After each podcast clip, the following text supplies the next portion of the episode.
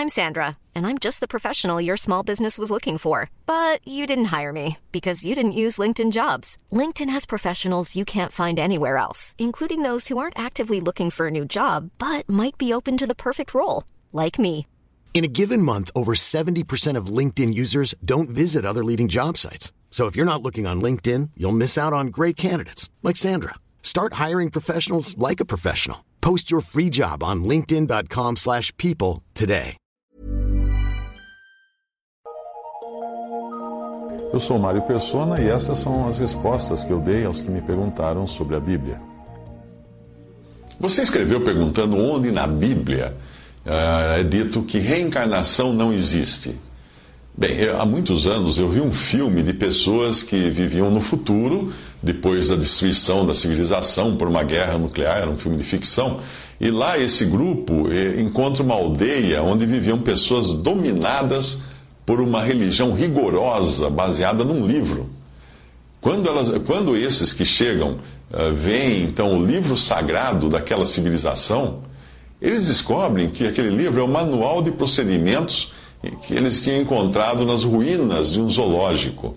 Os descendentes dos sobreviventes da guerra nuclear tinham criado uma religião acreditando que os animais do livro sagrado fossem figuras de linguagem para os seres humanos. Assim, eles seguiam à risca tudo o que dizia sobre como eles deviam viver, como deviam se alimentar, reproduzir e até como serem castigados por mau comportamento ou, eventualmente, serem sacrificados quando quebravam a perna.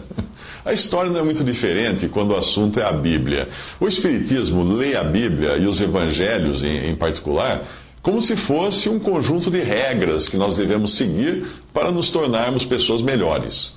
O fato de os espíritas acreditarem piamente nisso não muda nada. Se você comprar um mapa de Minas Gerais para guiá-lo na sua viagem de férias ao Paraná, por mais que você acredite que aquele mapa serve para ser usado no Paraná, isso não muda o fato de que você está redondamente enganado. A palavra evangelho significa boas novas ou boa notícia. Que boa notícia? Que eu devo seguir uma lista de regras para me tornar uma pessoa melhor e reencarnar N vezes para eliminar meu karma? Hum, isso não é uma boa notícia. Então qual é a boa notícia afinal? Qual é o assunto da Bíblia? Ah, você encontra, sim, uma lista de regras no Antigo Testamento, a lei dada por Deus, para provar que o homem é incapaz de ser salvo pelos seus, uh, salvo de seus pecados seguindo uma lista de regras. Foi para isso que Deus deu a lei, para mostrar para o homem a sua incapacidade de seguir a própria lei. Você aprende isso quando lê o apóstolo Paulo explicando para que serviam aquelas regras do Antigo Testamento.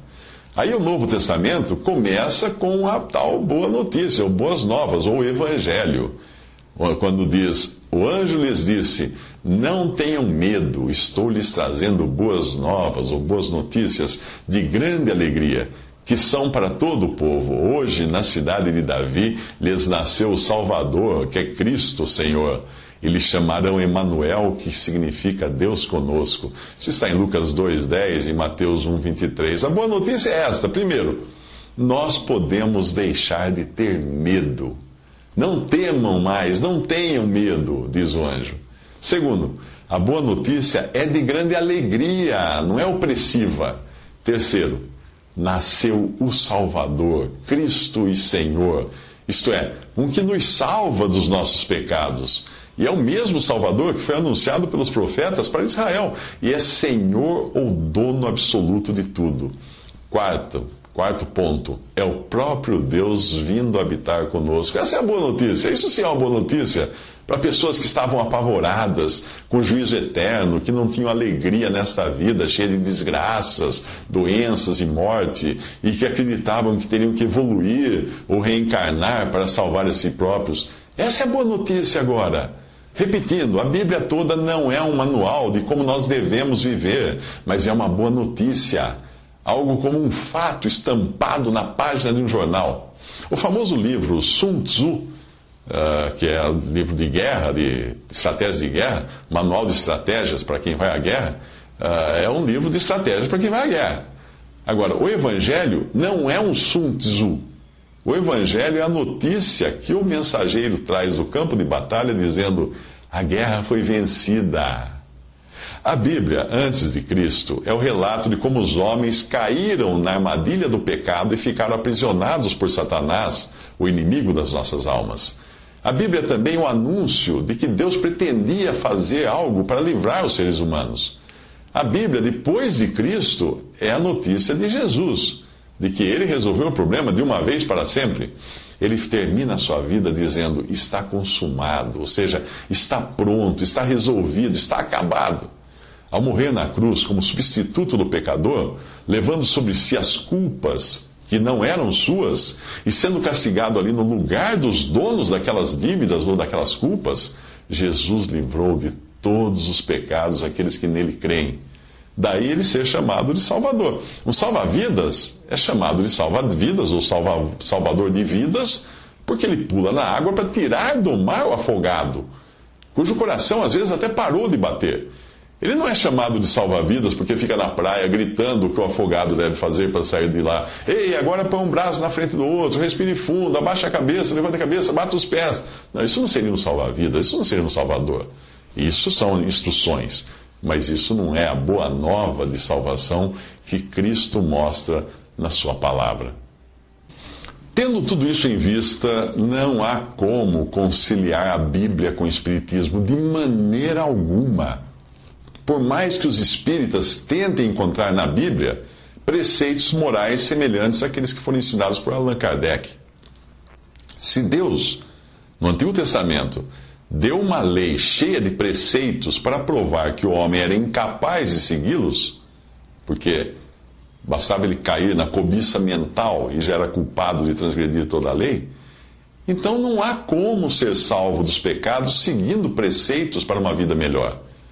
Em Gálatas 2,21 diz assim: Se a justiça vem pela lei, Cristo morreu inutilmente.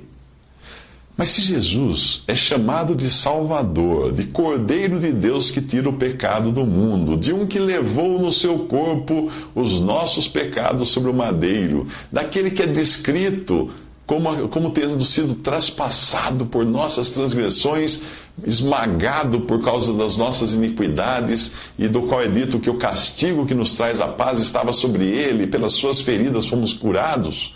Não faz sentido pensar em reencarnação para salvar-se a si mesmo por meio de um processo evolutivo e de autoeliminação do karma. Não, Jesus pagou. Quando alguém vem e paga sua dívida, o que você faz? Vai reencarnar para pagar de novo na outra vida? Não, está paga a dívida. Você percebe que a Bíblia nem precisa dizer a reencarnação não existe. Ela não precisa dizer isso. Simplesmente porque o que ela declara a respeito de Jesus já elimina a possibilidade de existir uma reencarnação. Elimina a utilidade de uma reencarnação. Deixe de ler a Bíblia como um manual de como você deveria viver no dia a dia. Passe a lê-la como quem lê a carta que o mensageiro trouxe do campo de batalha, dizendo: a guerra foi vencida. E aí você verá que não há como tentar conciliar a doutrina da Bíblia com o Espiritismo.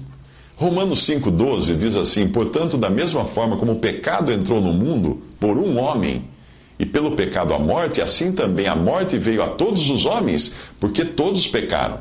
E Romanos 5,18 continua: Consequentemente, assim como uma só transgressão resultou na condenação de todos os homens, assim também um só ato de justiça resultou na justificação que traz vida a todos os homens. Logo, assim como por meio da desobediência de um só homem muitos foram feitos pecadores, assim também por meio da obediência de um único homem muitos serão feitos justos. A minha mãe costumava dizer para as amigas dela, que eram espíritas, minha mãe era convertida a Cristo, ela dizia o seguinte: Que triste essa doutrina de vocês. Para que, que vocês querem voltar a nascer numa outra vida se Cristo já pagou pelos nossos pecados. Para que voltar a este mundo? Por que não ir direto para Ele? Creia em Jesus como seu Salvador. Receba dele o perdão de todos os seus pecados. Ele que é, é quem vai passar uma borracha no seu chamado karma. Ele que vai eliminar todos os seus pecados. Você não vai, você não vai ter que voltar em nenhuma vida. Por isso que a reencarnação é uma coisa totalmente fictícia que vem dos, dos povos pagãos que adoram miríades de deuses e nada tem a ver com o Evangelho, as boas novas de que Cristo veio morrer para pagar os nossos pecados.